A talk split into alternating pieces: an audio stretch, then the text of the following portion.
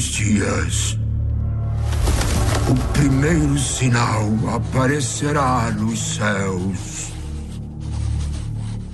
A justiça cairá ao mundo dos homens.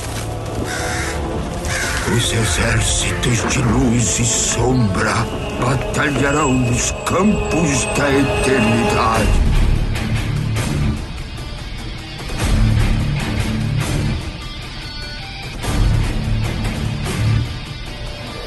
Salve, salve, amiguinhos do Danilo Love de todo o Brasil! Estamos chegando para mais um podcast e eu sou o Tovar. Aqui quem fala é o Kiefer. E hoje, amiguinhos, estamos aqui recebendo uma presença ilustre, especialíssima, ouvinte, podcaster. É... Quem é você, Aê! meu convidado? Eu sou o Rodrigo Resch do Fliperama de Boteco. Rodrigo Resch, o que é o fliperama de boteco? O que come? Onde vive? É... o, o que caça? Diga aí pra gente no Globo Repórter dessa noite. Cara, o Fliperama de Boteco é um podcast, é um site onde a gente é um bando de amigos meio maluco. É, e a gente fala sobre videogames antigos, cultura pop antiga. É um podcast, um site baseado muito em nostalgia. E a gente tem podcasts semanais que a gente grava lá.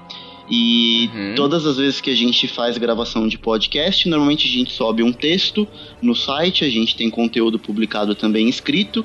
Em resumo, é um bando de maluco falando sobre videogame. Olha aí, ó. Eu estive lá, hein, Rodrigo? Estive lá, não sei se, se eu posso revelar, mas os ouvintes podem saber que eu estive lá, então fique acompanhando aí, né, o, o, o feed do Fliperama de Boteco, vai estar facinho, né, pro, no post aí, Kiffer, né? A gente vai deixar no post pro pessoal acessar o Fliperama de Boteco, ler os textos, as colunas, porque o Rodrigo Resch é um ótimo colunista, um ótimo escritor, né, Rodrigo? É isso aí. Gosta de escrever seus textos, suas colunas. É, hoje tá tão difícil o pessoal ler, né? Pois é, a gente eh, costuma produzir bastante conteúdo escrito também, além do podcast. Toda quarta-feira sai uma crônica.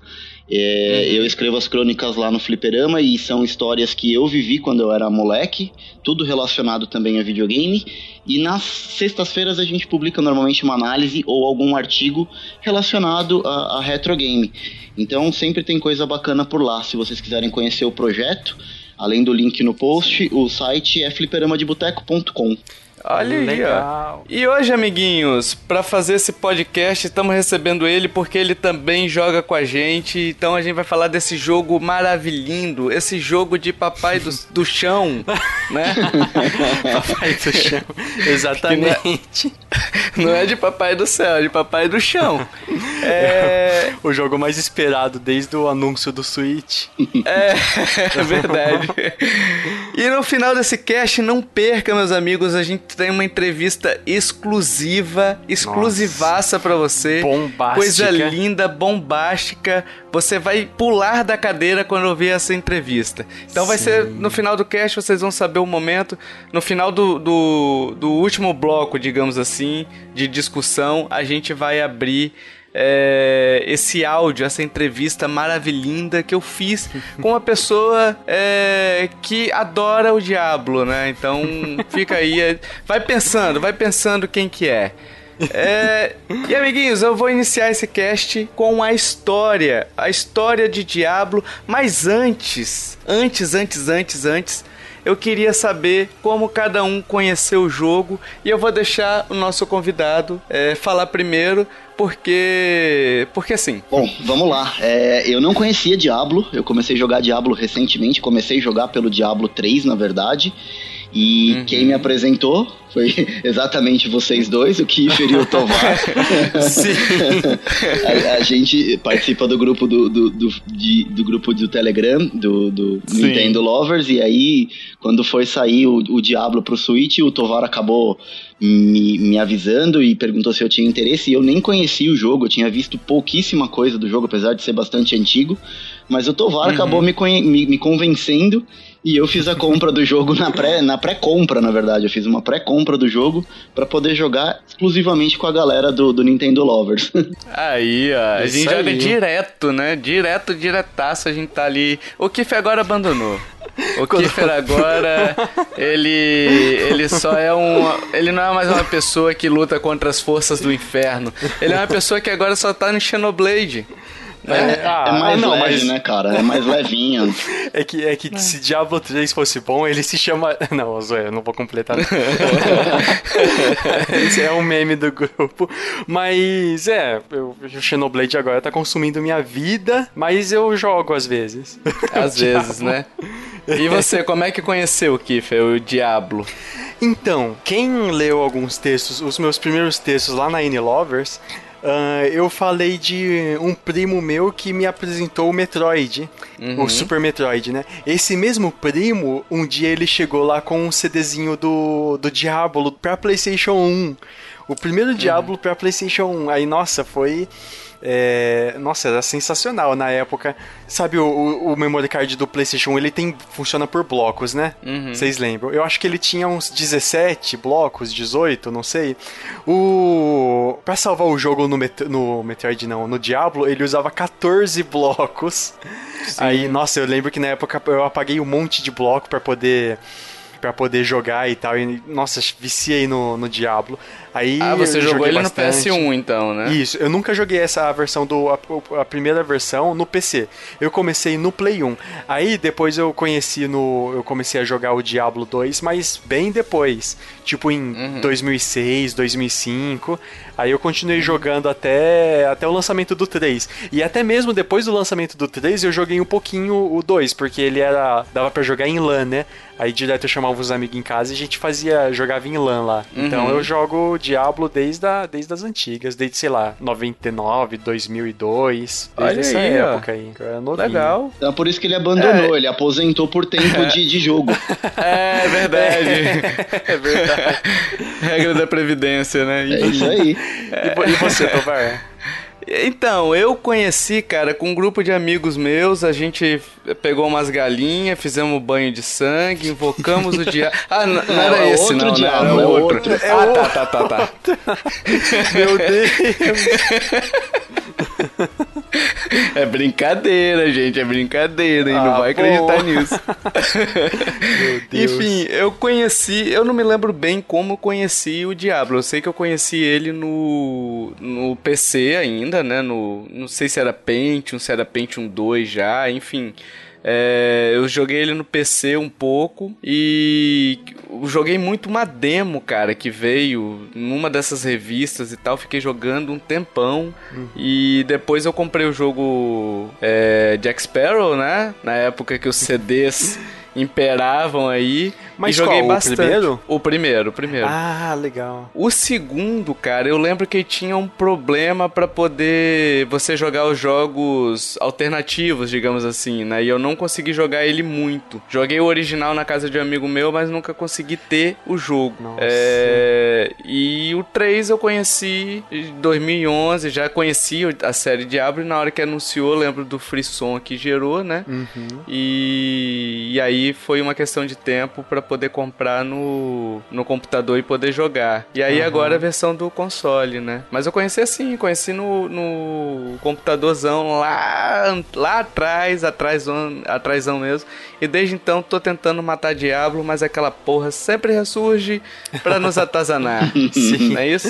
É, Então, do- foi, é, foi interessante que você citou o 2, tipo, porque realmente os, eu já peguei muitos jogos versão Jack Sparrow. Acho que o Diablo foi a versão mais difícil de conseguir achar um que funcionava, uma versão que funcionava, até porque tinha aquelas atualização recente. Aí eu tinha que baixar uma versão que funcionasse, é, Sim. tentar várias versões e depois achar uma boa atualização e às vezes corrompia. Nossa, deu um trabalhão. Era difícil, e ele também era um jogo que precisava de um, um computador melhorzinho, né, Pra poder rodar e tal. É, a gente verdade. trocava o computador a cada sete anos, eu acho, né? É, demorava muito pra poder trocar. A gente comprava computador por consórcio, na verdade, né? Tinha que fazer consórcio É. pra comprar computador. Caramba! Quase era assim. isso. não, né, Kiffer? Também não Ah, era assim, bom. né? Um consórcio de computador, cara. Não, minha impressora, a minha primeira impressora foi consórcio. Não tô, não tô zoando, foi verdade. Consórcio. Caraca. Noven- Sério? 94. Eu sei que telefone eles funcionavam assim. Não, foi. Era um cara que vendia Nossa. computador ali ele fez um consórcio de impressora e meu pai entrou nessa. Tinha que acompanhar lá o número da federal pra ver se tinha sido contemplado ou não, ou esperar o próximo mês. Caraca. Caramba! é, cara, eu sou velho. É, Olha aí, ó. meu Deus. Vivendo e aprendendo. Também Enfim, amiguinhos, não. a gente vai contar agora a história propriamente dita do jogo, a origem de tudo, como diria o Cid Moreira, né, naquele Na, na intro do Não Salvo. na intro do Não Salvo, é, virou intro do Não Salvo, né? Sim. Cara, che- chega a ser um pecado a gente falar do Cid Moreira que gravou a narração da Bíblia no cast do Diablo, né? É, Nossa, é verdade. E falar do, de não, do Não Salvo também, né? Ah, tudo começou, meus amiguinhos, há um tempo atrás, é, um conflito entre anjos e demônios que terminou em uma trégua, não é isso? E eles foram lá apertar as mãos e falaram: Ah, queremos uma trégua, tipo. ah, Trump e o, o coreano lá, né? Ah, vamos fazer uma trégua e tal. E aí a Pedra do Mundo, que é um artefato poderosíssimo, né? Criou, é, criou o paraíso celestial onde os anjos e demônios viviam juntos. E viviam juntos, se acasalaram. é, como é que é? Nasce, cresce, reproduz e morre, né? Assim. Aí nasceu o primeiro Enzo. Nasceu o primeiro. Nefalenzo, Nefalenzo. Nefalenzo. já, já, já tem um nome pro próximo personagem da próxima temporada. Enfim, o, do casamento entre anjos e demônios surgem os Nefalens, né? Que são um misto aí que seria a primeira geração Aham. de humanos, né? E, e essa parte, Tovar, é até interessante que lá no. Lá no finalzinho do Diablo 3, você pega uns documentos, aí o cara, o, o Inarius, ele vai narrando como foi que ele tava cansado dessa guerra, aí ele se juntou com outra, uma outra demônio que é, também tava cansado da, da- cansada da guerra, aí eles convenceram outros anjos, outros demônios e acabaram se acala- acasalando entre si, né? Mas é Uhum. legal que o Diablo 3, essa parte, ele fala muito, fala de uma forma bem detalhada. Então, é, a Pedra do Mundo, na verdade, ela criou o santuário. Tem o paraíso celestial é onde vivem os anjos, o inferno os demônios, e a Pedra do Mundo criou o santuário onde é, Hum. teve o, o- o anjo que se rebelou, que quis a trégua e se juntou com a, a demônio. E desde essa união, quando eles foram pro santuário, nasceu os Nefalens e eles viveram no santuário. Aham. Olha aí, ó, eu tinha falado paraíso celestial, foi mal, galera. eu tinha falado errado aqui. É, enfim, essa primeira geração de, demo- de humanos, olha aí, ó, os demônios na cabeça. É, primeira geração de humanos é, que foi, foi se sucedendo, né? E à medida que o tempo foi passando, eles foram esquecendo o quão poderosos eram, né? Mas eles esqueci- esqueciam o quanto que eram poderosos, porque tinham uns demônios lá que eles queriam trazer a humanidade pro lado deles para fortalecer a- a- a- essa questão da guerra. Aí eles meio que faziam com que os humanos esquecessem que tinham poderes e fosse cada vez mais se tornando lendas distantes, mitos. Na verdade, foram os anjos que usaram a Pedra do Mundo, né? Com medo dos humanos, enfim, né? Se eu não me engano, é isso. Os anjos usaram a Pedra do Mundo pra limitar o poder dos Nefalens ou algo do tipo. É, eu acho que tem alguma coisa assim. Mas ele- aí eles usaram a, a pedra do mundo para fazer o santuário. É, eles usaram a Pedra do Mundo pra fazer o santuário e usaram a Pedra também pra controlar os humanos, salvo engano. Salvo Ah, engano. É, na verdade, Salvo o que aconteceu é que a junção, ah, o, o mestiço, vamos dizer assim, entre anjo e demônio, os Nefalens, Uhum. eles eram mais poderosos que os anjos e mais poderosos que os demônios. Então, é, é mais ou menos a raça Saiyajin, né? Que o cruzamento de um Saiyajin com uma terráquea nasce um guerreiro Aham. mais forte. É mais ou menos a mesma coisa. É, ah, se bem, que, o- se bem que o Gohan tá deixando a desejar, né? Agora. Mas enfim. É verdade. verdade, agora. Enfim, aí eles limitaram, arrumaram uma forma de limitar os poderes dos Nefalens, né? E aí, com o passar do tempo, os Nefalens esqueceram quem eram e aí é, viraram humanos simples, né? Humanos é, indefesos, digamos assim, com relação às forças do mal e às forças angelicais, né? É, uma pergunta, Hash, Hash, você que tá aqui. Diga. Quem é Diablo? Diablo. Quem é esse ser? Diablo, na verdade, é o senhor do terror. É, ele é irmão das outras forças do mal que vivem no inferno, as grande, os grandes males que eles chamam, que são os, os demônios principais. Então o Diablo é irmão do Mephisto, que é o senhor do ódio, e Baal, que é o senhor da destruição. Aí, aí junto deles tem os, os demônios menores que. Não sei se você lembra, Tovar, aquela Andariel do, do Diablo 2. Eu joguei muito pouco Diablo 2. Ah, é o primeiro boss do Diablo 2, o primeiro boss do primeiro ato, né? Uhum. É, não, o último boss do primeiro ato. Aí eles são demônios menores, que têm tantas capacidades iguais, tipo o Belial. O Belial é um dos demônios menores que tem no ato 2 do, do Diablo 3. É como se fosse patente militar. Tem os maiores que comandam tudo e tem os os aspones ali, os, os aspiras isso. que são os demônios menores. os zero meias, né? É isso aí. o, o Asmodan também é um, demo, um, dos demônios menores. Aí, ó. Então eles têm um, uma. uma hierarquia. O Diablo tem embaixo deles uma hierarquia quase que militar, né? Digamos assim. É um militar, né? Podemos falar de militar, né? Uhum. É, enfim, e o objetivo deles é do Diablo é controlar, enfim, ser o senhor do mundo. Uh, e isso daí você vai vendo ao longo do jogo, né? O Diablo 3, para iniciar, isso daí foi a história pregressa, né? A história da Gênesis ali e tal, quem são essas esses heróis que a gente tanto joga com eles, né? Uhum. O Diablo 3, propriamente dito, ele é uma sequência direta do segundo jogo. Ele passa 20 anos depois dos eventos do Diablo 2, uhum. né? E do lançamento também. é, quase isso, piano. É. Não, se bobear, foi 20 anos depois mesmo, né? Ah, não. O, o Diablo 2 acho que foi de, é de 2002?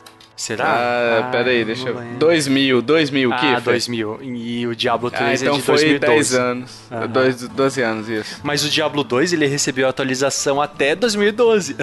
aí, ó. Enfim, não daremos spoilers de Diablo 2, né? Até porque se alguém quiser jogar ainda, não é o foco. A gente não vai dar spoiler algum nesse podcast, tá? O que a gente tá falando aqui são só as histórias iniciais. Você vai vendo isso a... Uh ao longo do jogo aí, né? A história, tanto a história pregressa, você vai conhecendo mais quem são, enfim. É, o jogo se passa na Velha Trista, que são o. Na verdade, o jogo tem a Velha Trista, né? O jogo do Diablo 3 uhum. tem a Velha Trista, que é onde se passa os eventos do Diablo 2, que está abandonada, né? O povo da nova da, da Velha Trista migrou da cidade devido aos eventos, enfim, eles foram para Nova Trista. E aquela cidadezinha ali ficou só as ruínas, ficaram só as ruínas, né? E o povo, é aquele negócio, né, gente? É, quando passa muito tempo, e 20 anos na verdade não é nem muito tempo assim, né? É para contextos históricos, né? Mas 20 anos ainda é um tempo considerável. O pessoal esqueceu o que aconteceu, não se lembra mais.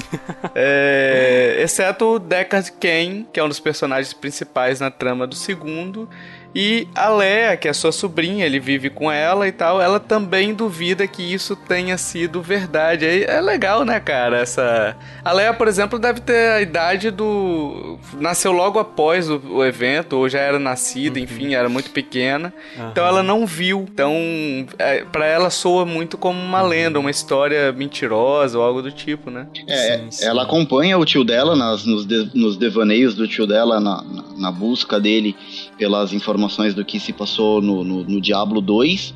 É, mas ela não acredita ali, ela não acha que tudo aquilo que ele diz, que ele diz ter vivido, ou que ele escreve no livro dele, ela não, não bota muita fé que aquilo tudo é verdade. Ela acha que ele dá uma, dá uma fantasiada ali na, na história. Sim. Sério? Coitado. e o jogo ele começa exatamente com uma, uma cutscene lindíssima, né? Deles ali é, conversando e ele falando que precisa que o senhor que a força das trevas estão vindo e aí de repente começa começa a vir meteoros, tipo um meteoro, né, cortando o céu como se fosse cometas rasgando o céu. e ele fala, ah, então já começou, entendeu? Então começa exatamente a partir daí. A primeira cena é exatamente essa. E a gente não vai, a gente vai continuar sem dar spoilers, né? É, tem spoilers grandes que para continuar a contar a história precisa falar esses spoilers.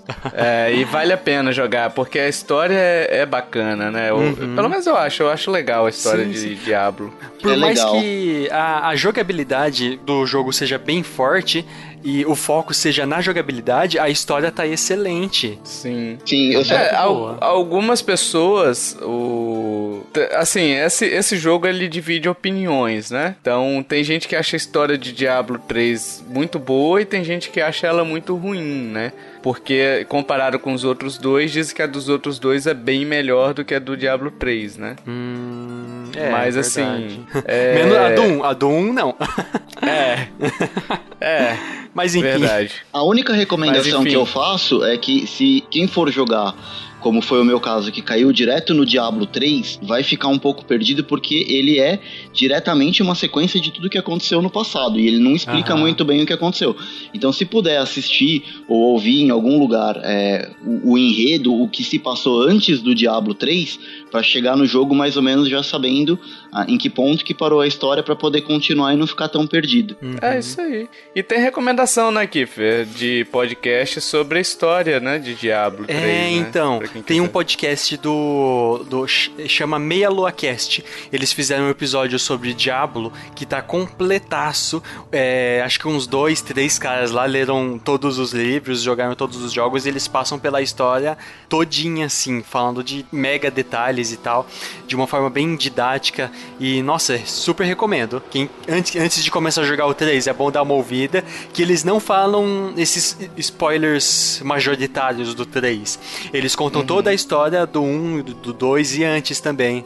Então, olha aí, ó. recomendo para quem quiser conhecer melhor a história. Vai ter o linkzinho no post aí para você acessar facinho. Então, vai lá, escuta se você se interessou ou se você já jogou e se interessou. Eu recomendo que você jogue, escute só essa parte do 1 e do 2, né, Kiff? Ele é dividido por blocos, tipo bloco Diablo 1, depois fala Diablo 2. Ah, é, é, é por bloco, sim. Eles vão falando toda a cronologia. Bom, dá pra, dá pra parar de ouvir quando.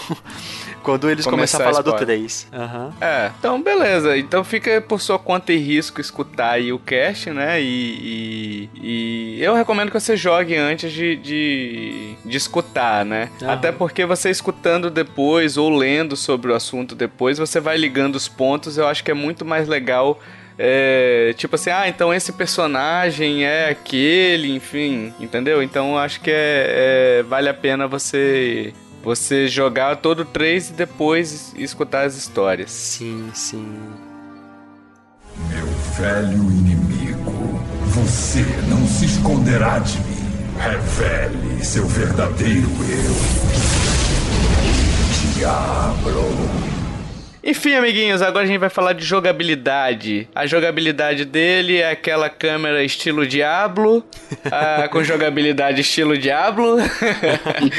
que ele criou um. praticamente criou esse gênero, né? É, um estilo, né? não, não que criou, acho que ele popularizou. É, é porque constantemente eu tô brincando aqui, porque constantemente a gente vê um jogo com essa visão isométrica e a gente fala, ah, é um jogo tipo Diablo. É... Então, mas é, o, o, que vocês falaram no cast passado, na verdade, acho que foi a, a, a, melhor definição que eu vi alguém dar de Diablo quando o Tovar tava explicando é, a jogabilidade do Diablo, que ele falou assim, ó, é como se fosse o Marvel Ultimate Alliance. Para mim é exatamente é. aquilo. Ah, verdade, verdade. Sim, sim, sim. Foi isso que chamou minha atenção. Legal. Olha aí, ó, eu fazendo, eu dando bons, boas, boas opiniões. É raro. Sim. É raro. Enfim, ele é aquela câmera isométrica, né, pessoal? Aquela câmera que o pessoal costuma chamar 2D e meio. É aquela câmera meio. Ela não é de cima do personagem, ela fica na inclinadinha ali, né? Você vê numa perspectiva meio inclinada a câmera ali, né? E eu Sim. gosto muito desse tipo de jogo. Você vai entrando nas, nas salas, enfim, uh, e você vai vendo o cenário, né? Enfim, de uma forma mais. É, caraca, é difícil explicar, né? Como é que é, né? Pra quem não conhece. É, é um take de câmera como se fosse um drone em cima. É uma visão diagonal, é. né, do mapa que você tá andando. Ele te mostra meio que na diagonal. Você não vê nem totalmente de cima e nem totalmente no lado. Ela se posiciona meio que na diagonal, te dando os dois eixos da tela para você olhar. Você consegue ver sim. em perspectiva, né? É sim, verdade. Sim. E, bicho, uma das coisas que me chama mais atenção é a dublagem do jogo, né? Nossa. Eu acho que a dublagem é fantástica. Eu, eu fiquei. Não sei se vocês já pegaram um dos vendedores, eu acho, um dos vendedores Salvo engano, é um dos vendedores que tem no jogo. É o seu Madruga, cara. Sim, sim. é verdade. que ele fala que, tipo, a mercadoria dele é contrabandeada, mas pede pro jogador não falar para ninguém. é, isso aí. Pô, seria muito foda se ele, se ele você passasse perto dele e falasse chapéu, sapato, Rapaz, é muito legal você ver essa, esses jogos que tem aquelas vozes marcantes da sua infância, né? E você lembrar quem é o personagem. Isso é uma droga icônico, né? Pra quem viveu e tal, naquela época da década de 80, uhum. 90, né? E um, um dublador mais famoso que tem também é o Ricardo Juarez, aquele que tem uma voz bem grossa. E tanto que ele é o dublador do, do Kratos. O garoto. É ele que garoto. faz. Garoto. Aí ele, ele é o dublador do Cruzado. Ah, olha. E é muito massa. Só dando crédito também, o dublador do seu Madruga é o Carlos Cedil. Carlos Cedil, grande ah, Carlos Cedil, verdade. Legal. Tem mais algum aí que eu. Eu acho que não, né? Mais famoso assim? Que não, que tenha feito parte da nossa infância, né? Ou algo do tipo. Acho que só o Ricardo Juarez com o. Como que é aquele, aquele cara que tem um topetão? É fortão? Johnny Bravo. Johnny Bravo. Johnny Bravo, isso. e, e vale, vale dizer uma curiosidade da Blizzard, na verdade, é que uh, diferente de outros estúdios que a gente tem de, de jogos, a Blizzard ela não terceiriza a dublagem dos jogos dela. A Blizzard tem um setor de dublagem dentro dela mesmo. Ah, é? Então por isso que a gente tem essa qualidade que a gente tem no Diablo, no Overwatch, é porque é a própria Blizzard que tem o seu estúdio de dublagem e ela faz Sim. tudo internamente. Legal, sabia não. É, porque tem, tem casos de terceirização que, que é complicado, cara. Os caras às vezes têm qualidade bem porca, assim, numas, numas dublagens tipo o Uncharted tinha, os primeiros Uncharted tinha uma dublagem horrorosa, Jesus amado. A Blizzard sempre teve, sempre teve não, as, as dublagens recentes da Blizzard brasileira são muito boas, muito boas mesmo, né? É, mecânicas de gameplay, é, Hash, me explica aí, o que que é, como é que é, como é que é a sua visão, já que você nunca tinha jogado é, nenhum Diablo, o gameplay para você, como é que você sentiu? É fácil de se adaptar? É difícil de se adaptar? Como é que é esse, esse gameplay hoje em dia? Como é que funciona o Diablo? Bom, é, ele é fácil de jogar, mas ele é difícil de entender. Eu vou tentar hum, explicar sim. meu ponto de vista. O, o, jogo, ele é bem simples. Você começa, principalmente na hora que você começa, você tem poucas opções de, de botões para usar de ataque. Você tem a movimentação do personagem, um botão de ataque e um botão de esquiva. É, uhum. Mas você não tem todas as suas habilidades liberadas ainda. É um jogo que você não consegue pular, você simplesmente percorre é, o labirinto que você tem ali, você vai varrendo o mapa, matando os inimigos que tem ali. E conforme você vai matando os inimigos, ele vai dropando algumas coisas que você vai pegando para melhorar o teu personagem. E é aí que uhum. fica um negócio complicado de entender, porque é muita coisa que vai caindo na tela, é muita informação que quando você pega um equipamento para você usar, você precisa entender uhum. bem quais são os stats daquele equipamento, quais são as características, sim, sim. se é bom você usar, se não é, se é melhor ou se é pior do que você está usando.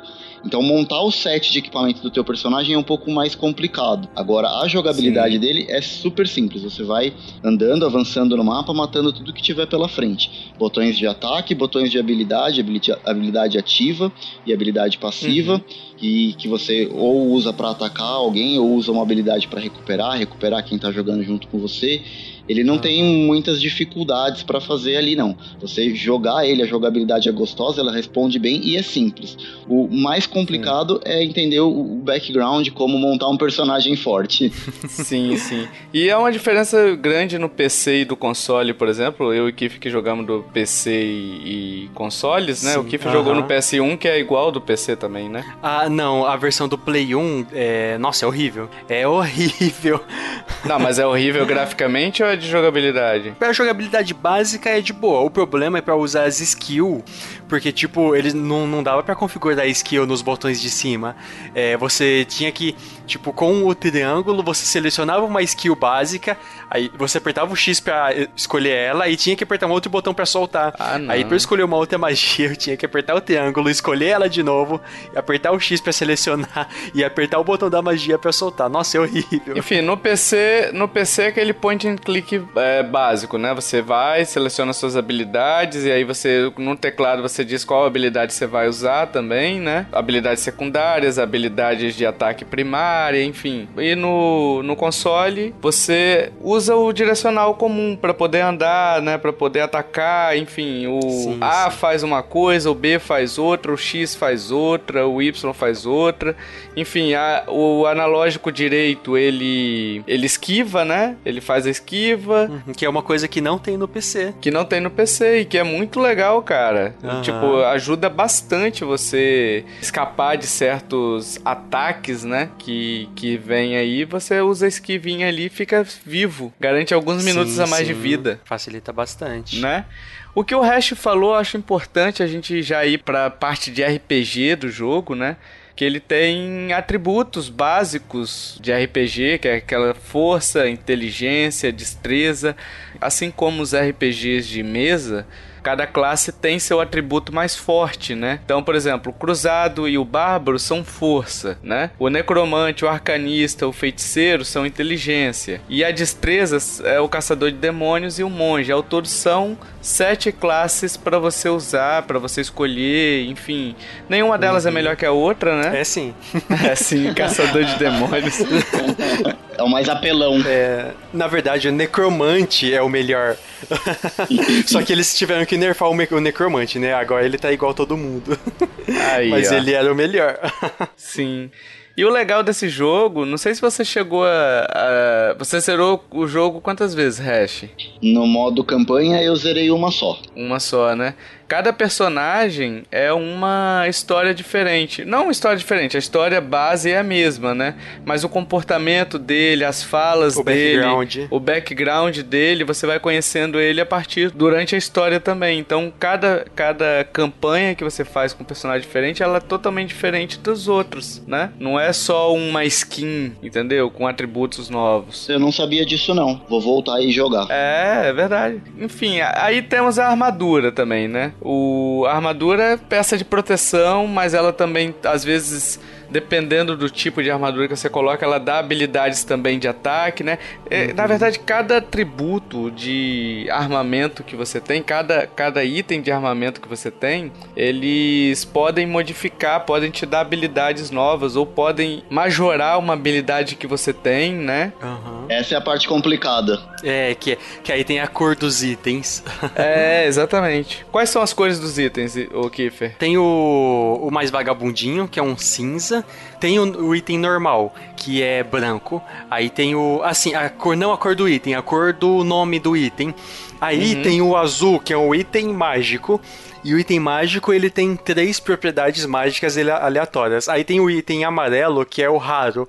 O, o item raro tem é, quatro propriedades mágicas aleatórias. Aí tem o item o raro, que é um laranja. Lendário, né? Lendário, isso. Aí ele tem cinco ou seis propriedades aleatórias e mais um, um benefício, tipo, é, específico para classe ou, ou não e tal. Mas mais um benefício que só os itens raros dão. Por e... exemplo, por exemplo, ó, tem uma bota, uma bota chamada Pisantes de Fogo, beleza? Que é uma que eu costumo usar de vez em quando. Essa pisante de fogo, ela tem essas seis habilidades mágicas que o Kiefer falou, que aí pode ser né? aleatórias, é. Que ela pode ser mais força, mais é, dano de fogo, dano de gelo, enfim, ela pode sorteando uhum. esses atributos. E além disso, ela tem uma propriedade chamada de propriedade lendária, que ela queima o chão por onde você passa. E esse chão queimando, ele vai causando dano aos inimigos que estão te seguindo, uhum. entendeu? Então, cada. Cada não. Tem equipamentos lendários que não tem essa habilidade mágica, uhum. passiva ali, né? Mas a maioria tem. Mas a maioria tem, exatamente. Uhum. E aí, esses itens melhores, assim, que são os mais procurados, né? Te dão um benefício que aí são vários e vários itens, né? Tem os itens lendários ancestrais e os itens lendários ancestrais primeiros, que é cada vez é. vai ficando mais forte. Aí tem os itens de conjunto, que aí a quando você é, quer ficar forte, tem que ir atrás dos itens de conjunto. Sim. Que aí você junta o conjunto inteiro e o conjunto inteiro vai dando cada vez mais benefícios. Isso daí é uma das reclamações dos jogadores mais antigos com relação ao conjunto, porque segundo eles tirou a, o foco das habilidades da composição do personagem que você faz, né? E focou no conjunto. Então acabou é, que ficou, ficaram os, os personagens meio iguais, assim, sabe? Todo mundo correndo atrás do mesmo set, enfim. Mas é, é legal dizer que você tem vários tipos de conjuntos, né? Você não precisa montar um set só de conjunto. Para a mesma, mesma classe de personagem que você está usando, Sim. Você tem conjuntos diferentes que você pode montar. Então, o mesmo personagem tem, sei lá, três, quatro uh, sets de conjuntos que a gente chama, né? É que funciona sim, assim sim. também, né? Os itens de conjunto, se você monta com dois itens, por exemplo, bota e cintura, né? Você já ganha uma propriedade. Se você coloca com quatro itens, você ganha uma outra, um outro benefício. Se você coloca com seis, que é o set completo, você já ganha mais mais alguns benefícios que deixa seu personagem muito mais forte, digamos uhum. assim, né? E é tudo habilidade passiva. Isso, tudo habilidade passiva. Só que aí você também tem os outros sets, por exemplo, que é o set de amuleto com anel, por exemplo. Você tem o set que são das armas, as duas armas, as duas mãos aí elas juntas te dão um benefício. Então você pode ir combando os, o seu personagem da forma como você achar melhor, né? Da forma como te agradar mais. Sim, sim. E o set do personagem, todos os equipamentos que ele pode usar, é, vamos lá, é muita, vocês vão tem que ajudar a lembrar. É a espada na mão esquerda, ou uma coisa na mão esquerda, uma coisa na mão direita, aí tem a bota, uhum. a calça, a armadura, luva, ombro e capacete. Aí tem dois anéis e um amuleto. É tá isso. Tá certo? Tá certo. Eu acho que é isso. É, né? Ah, tá. Então é muita coisa. Que aí um, quando você você quer montar um set completo, ah, aí você vai. Tem, tem o set, determinado set vai ter armadura, bota, calça e etc. Né? Aí você, tendo esses itens equipados, você ganha o benefício. Aí você pode pegar, por exemplo, são no máximo seis, né? Você pode pegar dois de um set, dois do outro, dois do outro, entendeu? E aí você uhum. fica com três sets, três propriedades de set montadas no seu personagem, né? De conjunto, né? Parece complicado isso que a gente tá falando. Parece mesmo. Mas é, é, é, porque realmente é um jogo que ele tem muitas propriedades, assim, né? Muitas uhum. regras e tal. Mas a partir do momento que você joga uma vez ali, principalmente o modo campanha, você já pega o jeito tão fácil, é tão. Sim. Ele, ele vai ensinando sem ter um tutorial sobre isso, sabe? É, é, impressionante, você vai aprendendo e você vai sabendo o que, que faz, aí você vai começando a estudar mais sobre os itens, e aí você vai se acostumando com eles. Então não é muito difícil, não. Ele é difícil no começo porque você tá no. no você que nunca jogou, enfim. Você tá no nível zero, né? Então ele é um, um RPG. Ele é um RPG daqueles. Não sei se o Hash, que é mais antigo, jogou, mas tinha uns RPGs daquele de tabuleiro. Que é mais antigo. É, obrigado pelo elogio. mas tinha aqueles RPG de tabuleiro, né? Sim, eu cheguei a jogar. Tinha um quest, alguma coisa assim que eu também não me lembro, mas enfim. Mas os RPGs de tabuleiro têm essa complexidade toda de itens? Kiefer, não tem, porque era difícil você administrar Isso. igual você tem hoje com, com os recursos dos jogos eletrônicos, né? Ah, você tinha algumas sim. coisas, alguns elementos de RPG, é, mas as propriedades básicas você tinha né, nesses jogos de tabuleiro, sim. Não era tanto como a gente tem hoje, mas ele, para você jogar ali analogicamente, ele é, ele é complicado sim. Uhum. Além disso, você tem os níveis, né, nos armamentos, que, ah, é. que além desse, das restrições, você tem, por exemplo, você, você só consegue usar o armamento se você tiver no nível é, 46. Aí você vai poder usar tal armamento, né? Uhum. Você tem o ferreiro ali que faz os seus equipamentos, né? Ele, ele constrói suas armaduras, suas armas. Na verdade, ele recicla os, alguns itens que você não quer e transforma em material para você usar em outros itens. Uhum. Que é essencial pro jogo. Que é essencial. E ele também faz uma coisa que eu acho importante a gente falar, que esses itens ele tem durabilidade. Ah, então, por exemplo, você vai morrendo ou vai indo nas missões de forma sucessiva, aqueles itens vão perdendo durabilidade e eles podem quebrar, mas eles não fazem igual o Zelda Breath of the Wild, né? Graças a Deus. Perde tudo. É, nossa, imagina. Nossa, você perdeu um set completo. é... Aí você pode ir no ferreiro, aparece um íconezinho de uma pessoa quebrada na sua tela, você vai lá no ferreiro, manda ele reparar e aí você volta a usar seu item normalmente. Quando uhum. seus itens estão quebrados, você é um, um flato perto de você, para não falar a palavra ruim, né?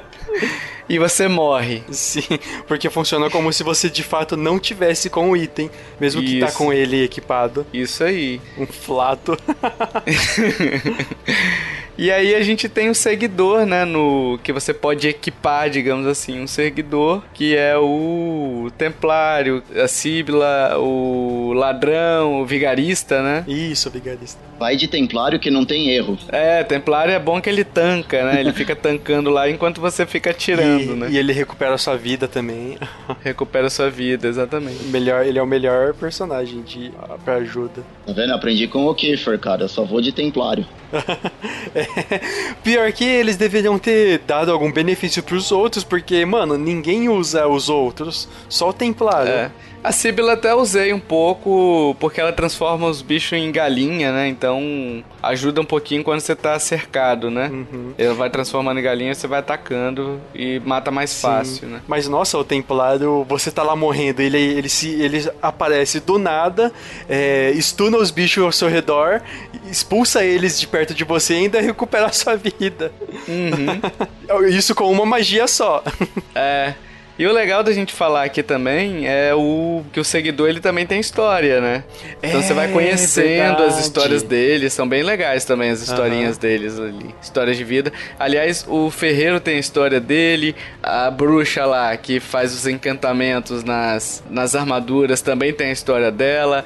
O cara do joalheiro também tem a história sim, dele, sim. enfim. Foi, nossa, foi muito bom. Você vai liberando os personagens fazendo side quests que são a história paralela de, desse pessoal, né? Você vai liberando conforme você vai fazendo as side quests na campanha. Uhum. Isso aí. Aliás, o, o joalheiro é importante a gente falar porque você tem as pedras que também podem te dar mais força, mais inteligência, dano contra elite. A elite é um, os bichos mais fortes, que são abaixo do chefe, digamos assim, né? Uhum. São os bichos mais fortes abaixo do chefe. Mas às vezes eles são mais fortes que o chefe. É, também, tem isso aí também. Enfim, você tem toda uma gama de coisas para você mexer no equipamento, né? E você tornar a sua experiência única, né? Uma experiência pessoal mesmo. Você tá montando seu personagem. E eu acho uma coisa interessantíssima no Diablo é que cada item que você equipa, ele muda o personagem. Sim, Não é verdade. algo que que, se, que é só pra só de nome, entendeu? Ele muda efetivamente o cara, uhum. né? Você consegue pintar algumas coisas, montar o seu próprio personagem. Tanto que é. a versão pro Switch veio com umas skins do Ganondorf. Do, sim, que você vai na bruxa e você transforma. Por exemplo, seu elmo vira a cara do Ganondorf, né? Uhum. Seu, seu peitoral vira o, o sobretudo dele, digamos uhum. assim, né? E é só skin, não muda nada dentro do jogo. É, não muda nada, não muda nada. O meu virou o Conandorf. o meu personagem era o Bárbaro, né? E o nome dele era Conan. Que criativo, não? É. Depois eu que sou velho, né, cara? É. e, mas o nome do mais recente do Hash também tá sensacional. Como que é, Hash? Qual que é o nome dela? O nome dela é Jéssica. Aí, ó. Não, não, pera, pera. O nome dela é Jennifer. Ah, é, é Jennifer. Eu errei a piada. Confundi os memes. Confundi os memes. É, a gente tem também o Kiffer, heróis de temporadas, heróis normais e heróis hardcore. Explica rapidamente o que é cada um deles. Ó, oh, começando pelo herói hardcore. Ele. Você morre e perde tudo no jogo. tipo, é. você perde o seu avanço, é uma morte definitiva. Que aí é, tem vários desbloqueáveis com esse herói hardcore também exclusivos. Mas assim, você não ganha nada mais por fazer isso, só esses troféus, né? Esses achievements. Uhum. Aí, Sim. o herói da temporada é um herói que você também começa do zero, mas uh, depois de. Você vai evoluindo ele e tal. Depois de alguns meses, quando a temporada fecha, toda a experiência, todos os itens, tudo que você acumulou na temporada vai pro seu herói normal.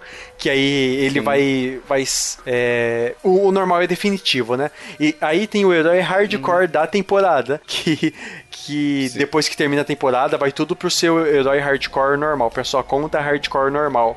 Uh, uhum. E a uhum. temporada dura de uns 3, 4 meses e ela sempre dá alguns benefícios, tipo itens, itens de set, é, cosméticos novos também. A temporada atual também tem uma propriedade de Verdade. do Anel da Grandeza Régia, né? Que Isso. tipo reduz Lembra que a gente falou que você precisa de seis itens para formar um set? Com essa propriedade você só precisa de cinco, não precisa uhum. de, de seis. Ela sempre reduz em um, sim, é, sim. em um item, né? E é bem útil. Uhum. A temporada anterior, quando você completava determinada a tarefa no jogo, você pegava, em vez de pegar um tesouro, você pegava dois tesouros por completar essa tarefa. É, isso aí. Aí cada temporada tem um benefício assim. E o legal é que tudo que você acumula na temporada vai pro seu personagem normal.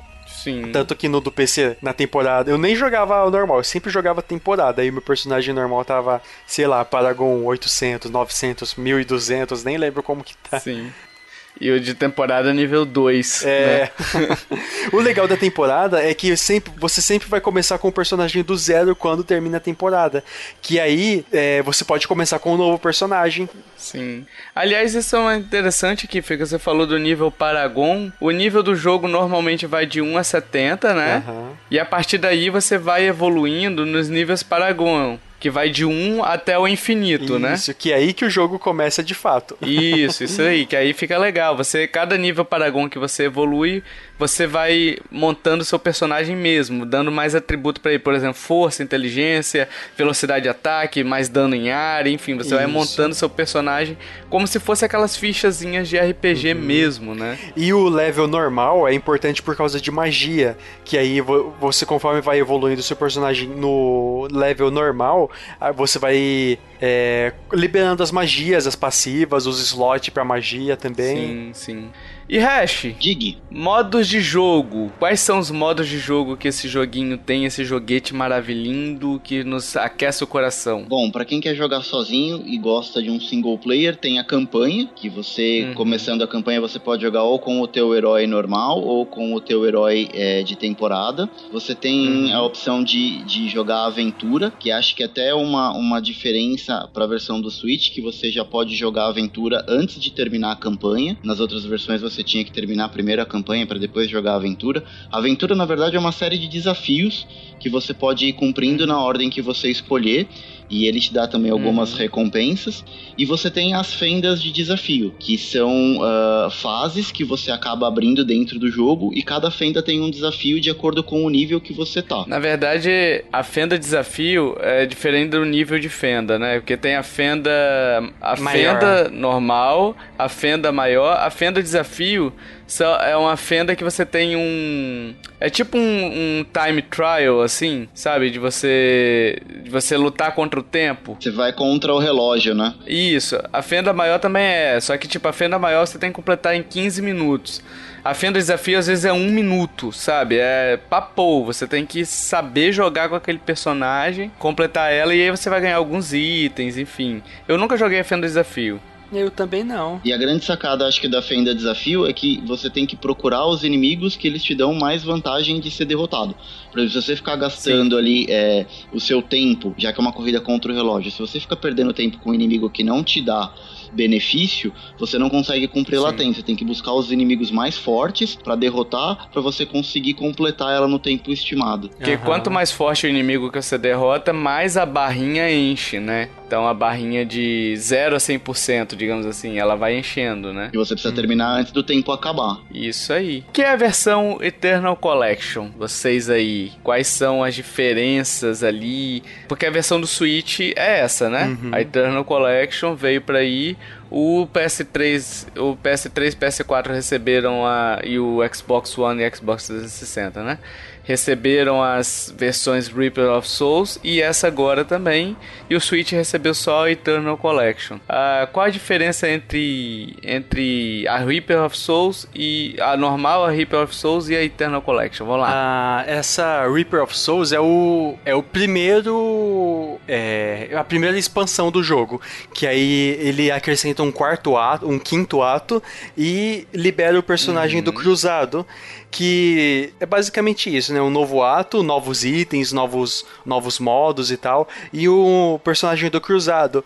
Aí teve a versão do Necromante, que acrescenta só mais algumas missões extras, mas só que nada é, essencial pro jogo, né? Nada da história principal. E o personagem Necromante, uhum. que é o melhor que existe.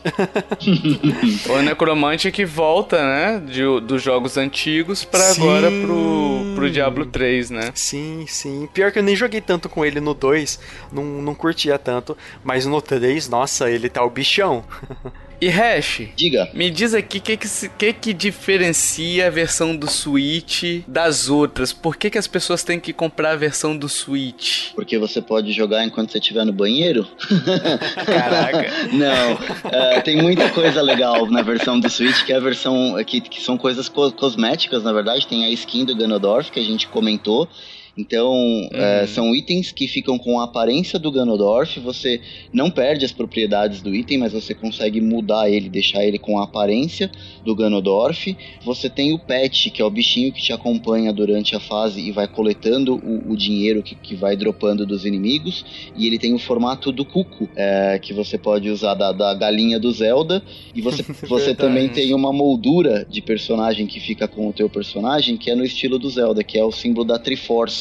Então a foto sim. do teu personagem fica emoldurado com a Triforce ali. Sim, sim. E além disso, a gente tem outras coisas. É, vantagens do Switch, que é a portabilidade, você poder jogar em qualquer lugar, inclusive no banheiro que o Hash falou, né? Hashtag fica a dica. fica a dica, né?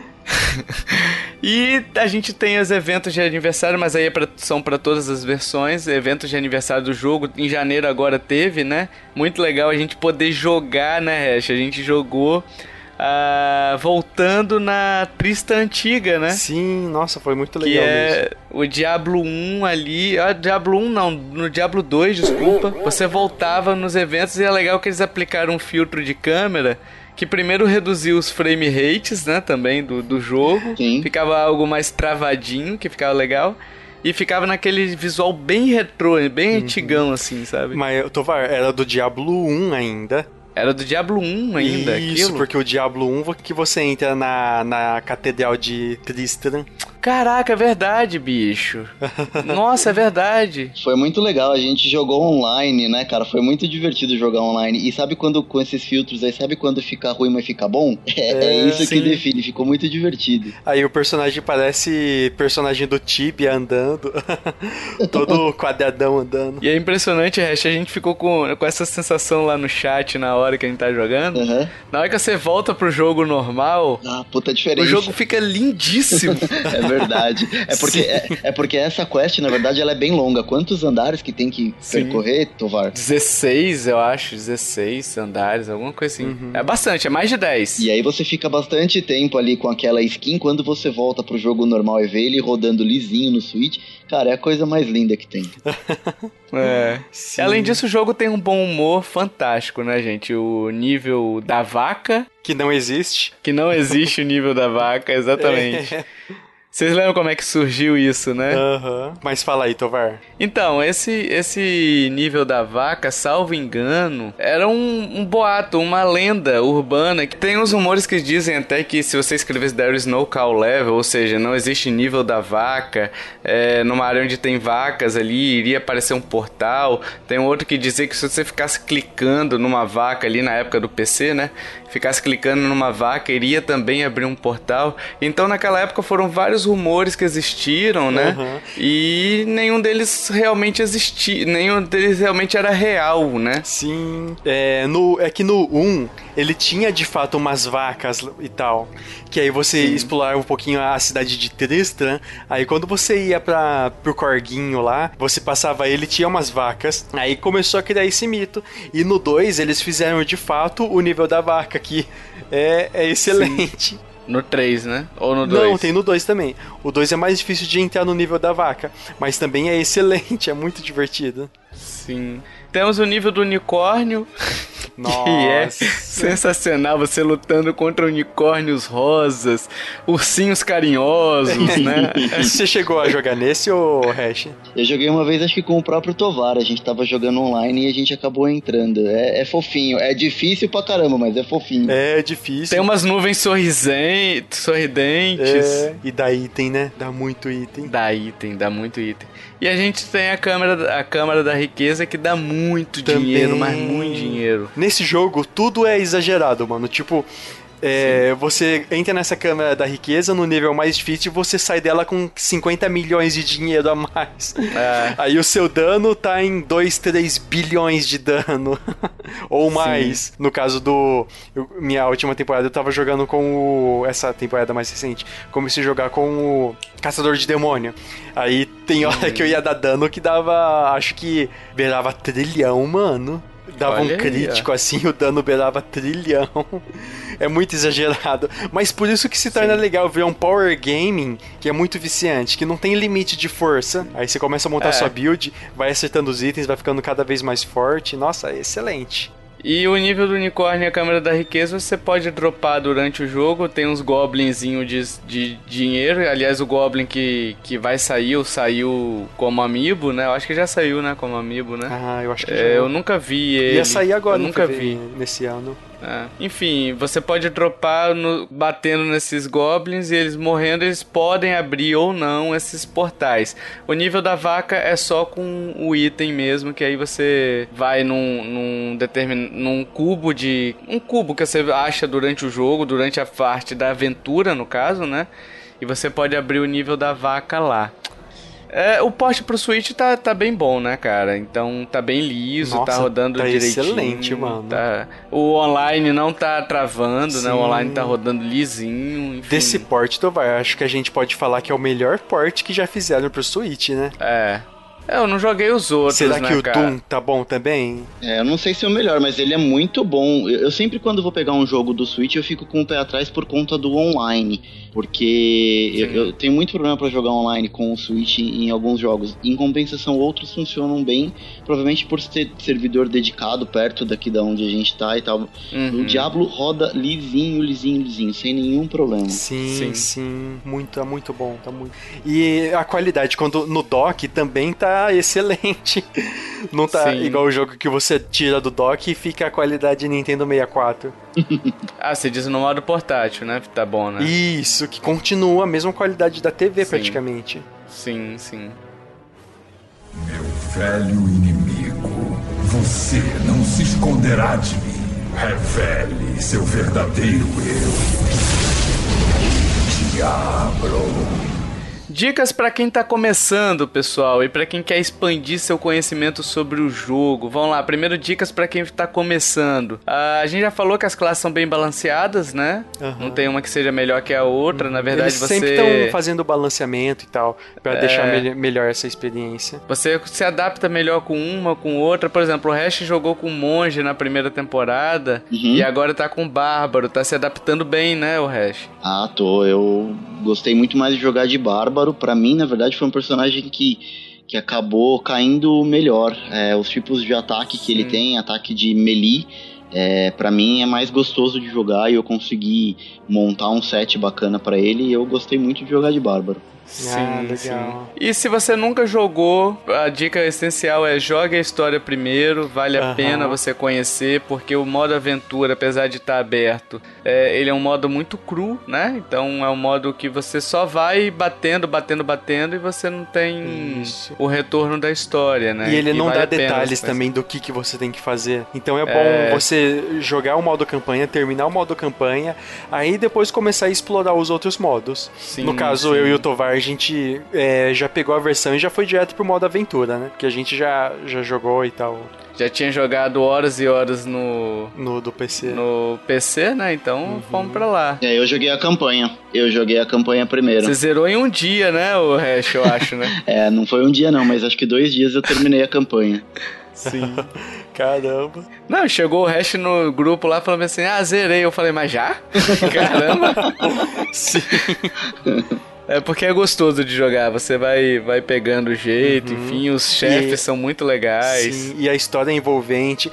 E as animações, nossa, tão sensacionais. Sim sensacionais sim, sim.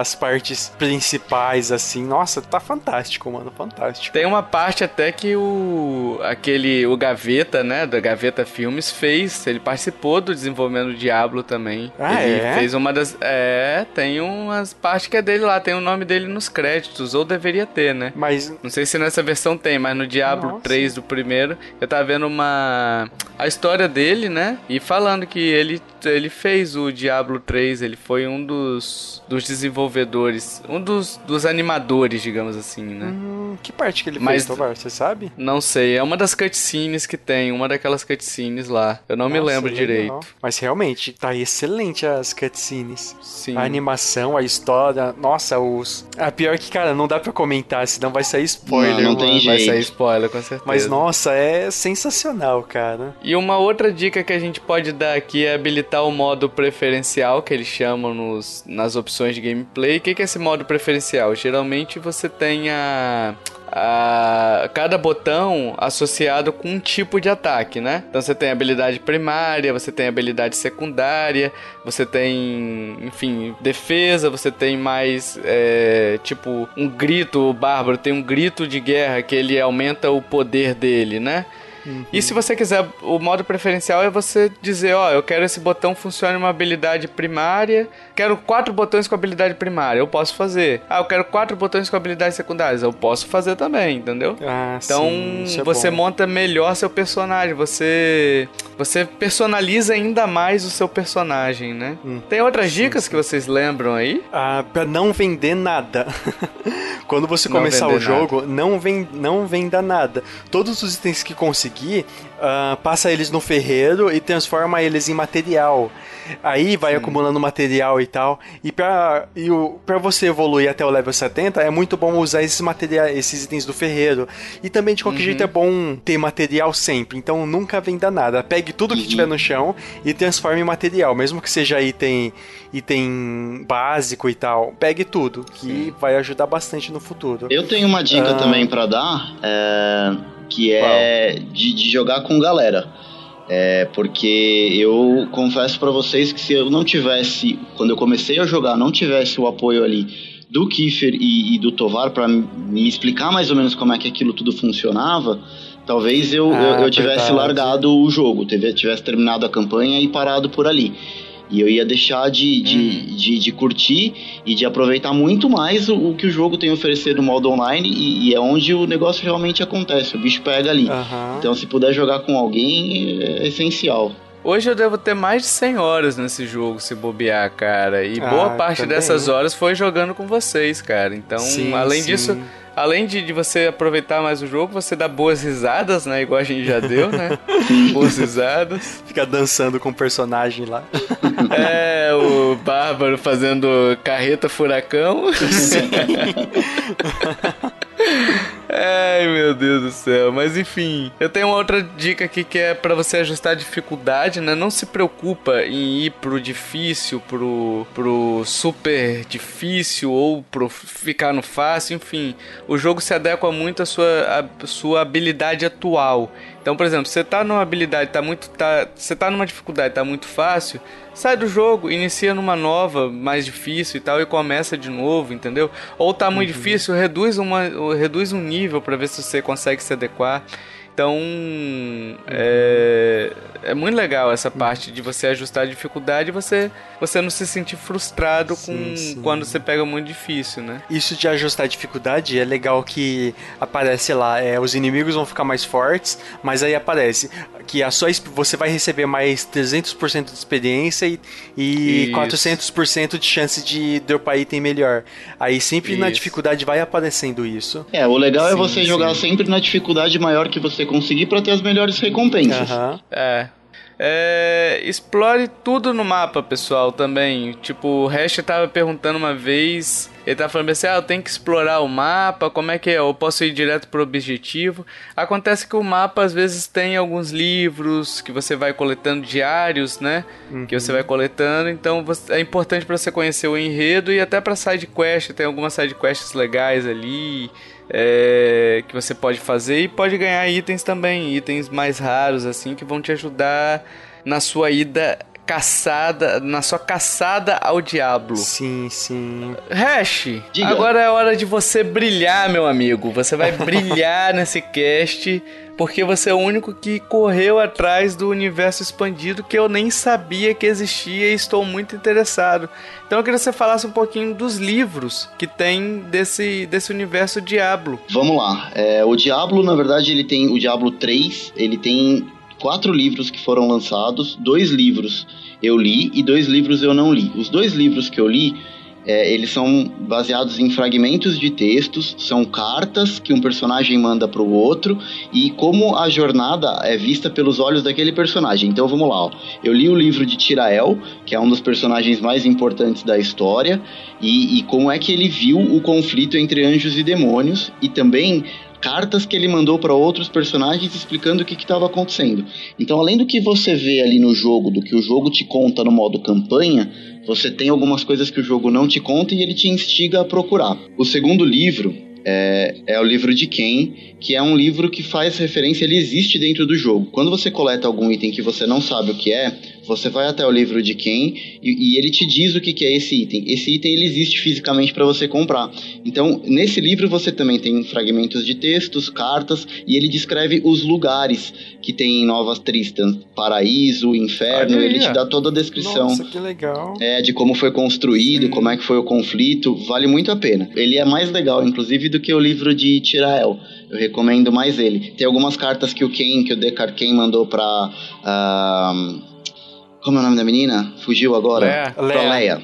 Que ele manda pra sobrinha dela, pra Leia e você consegue ver ali e entender um pouco melhor a relação deles. É bem, é bem legal, bem hum, interessante. Legal, hein? É bem legal. E tem também os outros dois livros que são romances que ele expande a história, mas aí não tem relação direta com os eventos do Diabo. São simplesmente romances que se passam no mesmo universo. E o nome dele é A Ordem, né? E Tempestade de Luz. Esses livros todos estão em português, né? Todos os livros português em português. Brasileiro. Sim, e é bem fácil achar no Mercado Livre e não custa muito caro também. Dá para comprar sem vender um rim.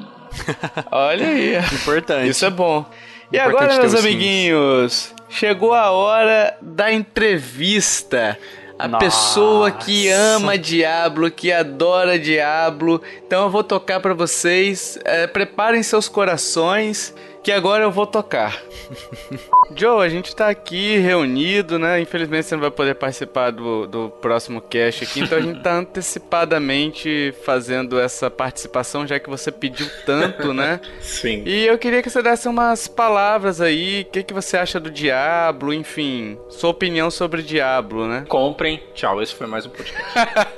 Caralho, Joe, sem hipérbole, por favor, cara. Enfim, eu queria que você falasse, por exemplo, ah, sei lá, você, você é um grande fã do PC, né? Do Diablo 3 no PC.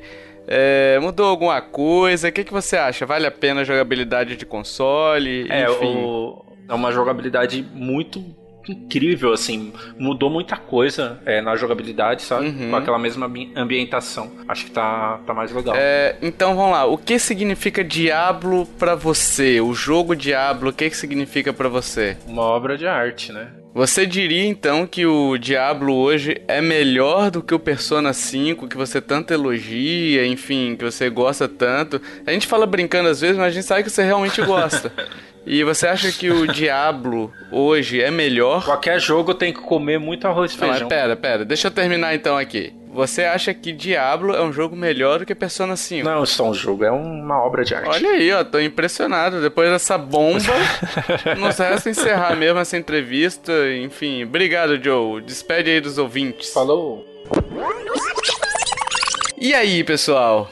O que, que vocês acham dessa declaração desse do Joe, do Joe que agora é, é fanático? Alguns dirão que isso foi montagem minha, que eu peguei dos cast passado é, e juntei os áudios, entendeu? Botei umas risadas ali é, de, de fundo, enfim, dirão que foi montagem, mas não é. É, é notícia verídica. Eu tenho duas Né? observações Ah, a fazer sobre isso. A primeira é, eu não tive nada a ver com isso. E a segunda é, hashtag eu já sabia. Sensacional. Ou, ou não, não sei. Tudo verdade, tudo verdade. sim, sim. Meu velho inimigo, você não se esconderá de mim. Revele seu verdadeiro eu. Diablo. Chegamos agora, meus amigos, ao jogo misterioso, a resposta do jogo misterioso. O Kiefer, no, no cast passado, ele fez umas perguntinhas que eram deu cinco dicas sobre um jogo, né? Ele falou bem assim, ó, fui lançado na década de 90, foi um dos jogos mais populares do seu gênero, fiz estudantes tremerem de medo, salvo a raça humana e meu protagonista é um assassino. Antes de dar a resposta, eu queria que o Hash, que está aqui presente, desse a resposta dele, que ele não deu ainda. Tá bom, antes de mais nada eu queria dizer que isso aí foi um tapa na minha cara, porque eu achei que eu conhecia alguma coisinha de videogame, mas eu já vi que não, É. porque eu não tinha ideia de, de que jogo que era, e aliás eu ainda não sei, mas o meu palpite, já que o cast é de Diablo 3, meu palpite é Diablo 1. Aí faz sentido mesmo. Faz sentido. Mas. Será que o Diablo 1 é, foi lançado na década de 90? Foi. Foi. Foi. Foi um dos jogos mais populares do seu gênero? Foi. Foi. Salva a humanidade? Fez estudantes tremerem de medo? Fez também, porque eu tive medo quando jogava quando era pequeno. Aí, ó. Ele salva a raça humana? Salva. Salva. Mas o Acertei. protagonista é um assassino? Só Bom, se ele mata de muitos demônios, né? demônios. É, não tá especificado aí. Mas aí que tá, Tovar. O jogo, esse jogo não é Diablo, mas ele envolve o Diablo. É, pensando nisso, É, sim. né? Esse jogo é o Doom. Ai, eu ia falar maldito! É engraçado que quando a gente tava conversando, eu, é, eu tava perguntando sobre o Doom pro, pro cabelo lá no grupo do Telegram. Aí, porque eu ia jogar ele no Xbox e tal. Eu fiz umas perguntas. Aí a gente foi gravar o cast e o Tovar falou do jogo. Aí eu tava com Doom na cabeça. Aí eu perguntei sobre Doom. No cast passado eu falei do 1 e tinha acertado já, então ponto pra mim. Aham. É, e o Joe tinha falado Ninja Gaiden. Sim, sim. Foi um bom chute E também. Foi, foi razoável até. Uhum. É, mas o meu foi bom. O meu que pontua, o que vale é, é na- bola na rede. Cara, eu ia falar Doom, tava, eu, eu ia escrever, maldito. Nossa. Enfim, Kiff, explique suas dicas e por que que é Doom. Diga aí pra nós. Foi lançado na década de 90, que Doom foi lançado em 93. Foi um dos jogos mais populares do seu gênero, porque assim, primeiro o FPS foi o Wolfenstein, mas ele, ele meio que popularizou o Wolfenstein, o, o gênero de FPS, né? Ele do Knuck eu acho que é foram verdade. bons responsáveis. Verdade. aí. Aham. Aí veio o Half-Life com o Quake, Sim. o Half-Life, o Quake e o Half-Life, né? Ah, o resto é E- história, né? Aham. Ele fez estudantes tremerem de medo. Que, assim, é, quando eu vi a história sobre o Doom, quando, quando o pessoal jogava Doom e tal, eles sempre falavam que eles eram estudantes de TI e tal, que jogavam na época no computador da faculdade o Doom. E eles tinham muito Sim. medo.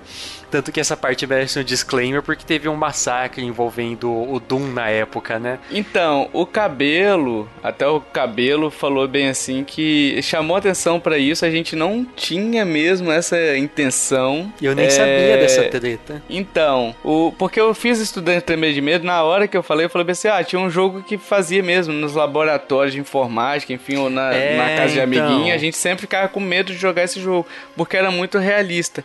E aí o cabelo chamou atenção para um fato da história humana, um fato triste, e falou que o Doom foi um é, é, considerado um dos responsáveis pelos tiros lá de Columbine, né? Então não Sim. foi essa intenção de, de tremerem de medo, enfim. Mas uhum. fica aí a curiosidade para quem não conhecia essa história triste, né, da humanidade, é, mas esse... não foi essa a intenção. E, e foi uhum. essa foi a dica que mais me confundiu. É, né? Então, é, eu pensei porque, tipo, muito podcast, gente comentando a minha volta, assim, comentava isso que eles Sim. jogavam na, na escola, jogavam no laboratório de informática e tinham muito medo. Sim. E ele salva a raça humana, Kiffer? Salva. Ele salva, salva porque é, tem os portais do inferno lá e tal. E ele consegue. Eu não lembro, eu não lembro o final, mas, bom, ele salva a raça humana, né? E o e protagonista o, é um assassino? É um assassino porque ele foi mandado pra, pra uma prisão em Marte. E ele era um assassino na Terra, né? Uhum. Então é e isso, né? Do... Então acho que é, a resposta tá bem dada já aí. É, no cast uhum. que vem a gente vai tentar ler alguns nomes dos pessoal que acertou, então as dicas só vão ser lidas, só vai valer como acerto a part... É, antes do lançamento desse podcast, né? Depois já sabe a resposta, ah, então é Doom, né? Aí não adianta, né? Enfim, agora a gente vai pra indicação nossa de cada dia nos dai hoje, perdoar nossas ofensas, e hoje é o hash. que vai dar dica de, de entretenimento, Hash. Diga aí, qual dica você vai dar para nós? Vamos lá. Eu, como sou do Fliperama de Boteco, é o podcast mais low budget que a gente tem na podosfera brasileira. Então eu vou dar uma dica para vocês boa e barata. Na verdade, vocês não vão gastar nada. Tem um documentário uh, que chama 1983, o ano dos videogames no Brasil. É um documentário brasileiro. Quem produziu foi um amigo meu que chama Marcos uh, Chiado. E ele produziu esse documentário que conta, ele explica um pouco no começo da década de 80 sobre a, a reserva de mercado, como é que os primeiros videogames chegaram no Brasil. Tem entrevista com o ex-presidente da Tectoy na época, o Miguel Stefano. Hum, legal. E é um DVD bem bacana, muito bem produzido. Tem um material de muita boa qualidade. Quem gosta de videogame precisa conhecer um pouco da história de como isso chegou aqui no Brasil pra gente. E o mais legal de tudo isso é que ele tem mídia física em Blu-ray, você pode comprar a mídia física, se procurar na internet acha, e ele está disponível integralmente no YouTube. Então vocês podem assistir esse documentário de graça no YouTube. A gente vai deixar o link aí no, no post. Eu vou deixar com o Tovar, com o Kiefer para colocar aí. Isso aí. E vocês podem conhecer o documentário e prestigiar um trabalho de um brasileiro é, que é entusiasta dos videogames antigos no Brasil. Olha aí, ah, ó. Legal. Legal. Hash, muito obrigado pela sua participação, meu amigo. Virá mais vezes, com certeza. Não para falar do, do demônio, né? Mas de repente para outras coisas, né? Que é isso, cara. Eu que agradeço o convite. É, é uma outra característica do Fliperama de Boteco a gente fazer essas parcerias. Então, Sim. eu agradeço demais o convite. Agradeço por você ter ido participar e gravar com a gente lá no Fliperama também. E, cara, precisar, Sim. tamo aí. Fliperama de portas abertas para vocês. E se já tiver sido lançado até a publicação desse podcast, eu vou botar o link também do, do podcast que eu participei lá para vocês ouvirem, né? Mas vai ter o link também do, do site deles lá para vocês acompanharem também. Combinado. E agora, meus amigos, a gente quer saber a sua opinião. O que, que você achou desse, desse cast? O que, que você acha de Diablo? Se você ficou interessado em comprar Diablo, se você já jogou, quais são as suas opiniões, suas impressões sobre a versão do Switch? Deixa tudo aí nos comentários do post aí, né? Diga pra gente se você acertou, a... se você sabia, né, a dica do, do jogo misterioso. Fala tudo aí nos comentários. Deixa aí nos comentários que a gente vai ficar muito feliz em ler e discutir com vocês. Além disso, disso, a gente tá pedindo review no iTunes e agregador de podcast que permitirem. Então vai lá, dê uma avaliaçãozinha pra gente, umas estrelinhas, é sempre bom para ajudar a divulgar, né? Todas as nossas formas de contato, e-mail, redes sociais, sinal de fumaça, estão nos links do post.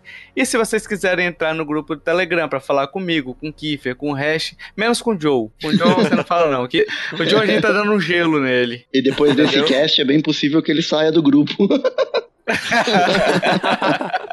Verdade. É, e se você curtiu este cast, meus amiguinhos, compartilhe, ajude a divulgar, chame papai, chame mamãe, chame vovô, chame vovó, chame o demônio que tá aí do seu lado, chame o, Meu o Belial, chame o Asmodan, chame toda a horda demoníaca pra escutar esse cast. Ou os anjos também, Tirael, enfim, todos os anjos. Tem o Inários. Unidos, felizes, escutando esse podcast. Quem sabe eles se animam e não surgem novos Nefalens, hein? Ah, Dito isso, meus amiguinhos, até o próximo podcast. Valeu, tchau, tchau. falou. Falou!